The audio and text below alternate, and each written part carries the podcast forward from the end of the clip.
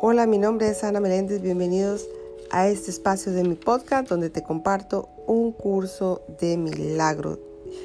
Y esto es posible a través de la Academia del Ser. Quiero darle gracias a Dios y al Espíritu Santo por la inmensa bendición de poder compartir 365 días del año este maravilloso libro azul que es el curso de milagros. Bueno, mis amores, estamos en el capítulo 14, parte 7 capítulo 14, parte 7, como título Cómo compartir la percepción del Espíritu Santo. La lectura de hoy dice, ¿qué deseas? Pues en tus manos está poder disponer de la luz o de la oscuridad, del conocimiento o de la ignorancia, pero no de ambas alternativas a la vez. Los opuestos deben ponerse uno al lado del otro en vez de mantenerse separados, pues su separación solo existe en tu mente y, al igual que tú, se reconcilian al unirse en la unión. Todo lo que no es real inevitablemente desaparece, pues la verdad es unión. De la misma manera en que la oscuridad desaparece ante la luz, de igual modo la ignorancia se desvanece cuando alborea el conocimiento. La percepción es el miedo a través del cual se lleva la ignorancia ante el conocimiento.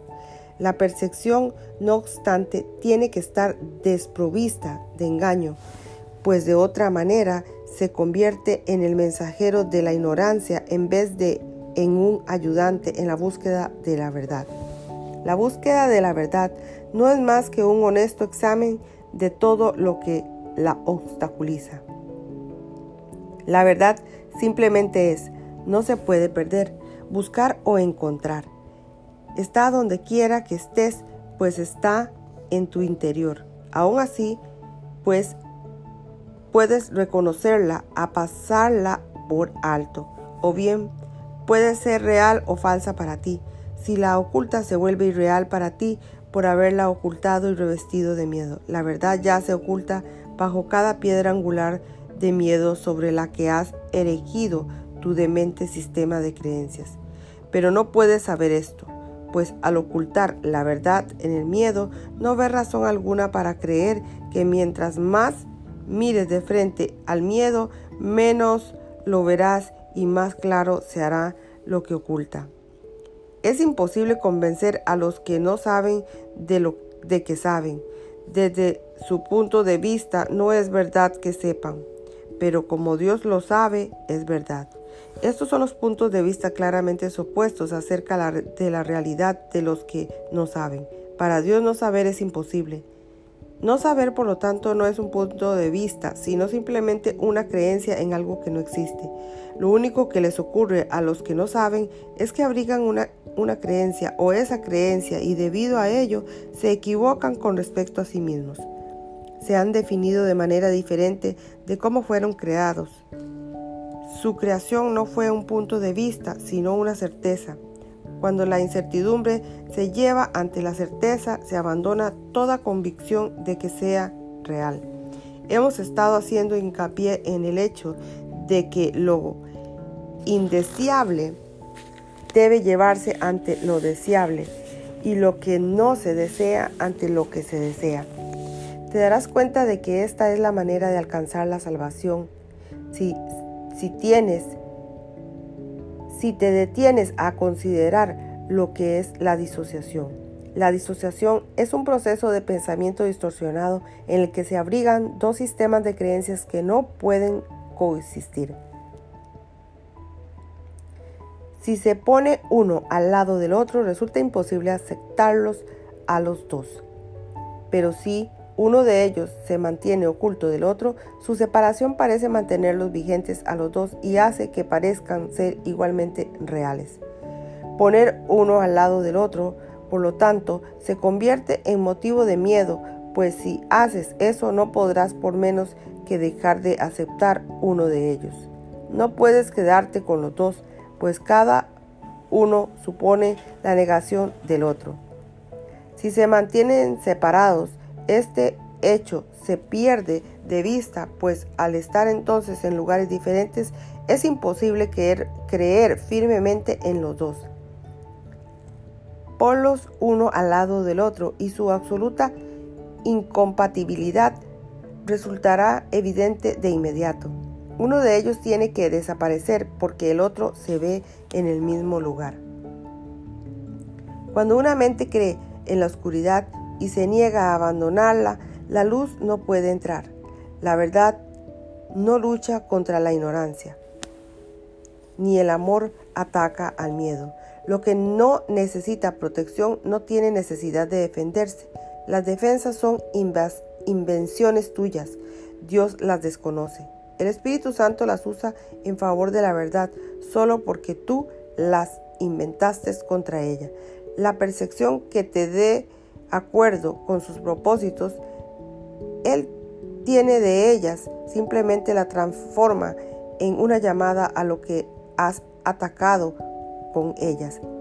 Las defensas, al igual que todo lo demás que has inventado, tienen que ser transformadas dulcemente en algo beneficioso para ti y ser reinterpretadas por el Espíritu Santo de, de medios de autodestrucción en medios de conservación y liberación.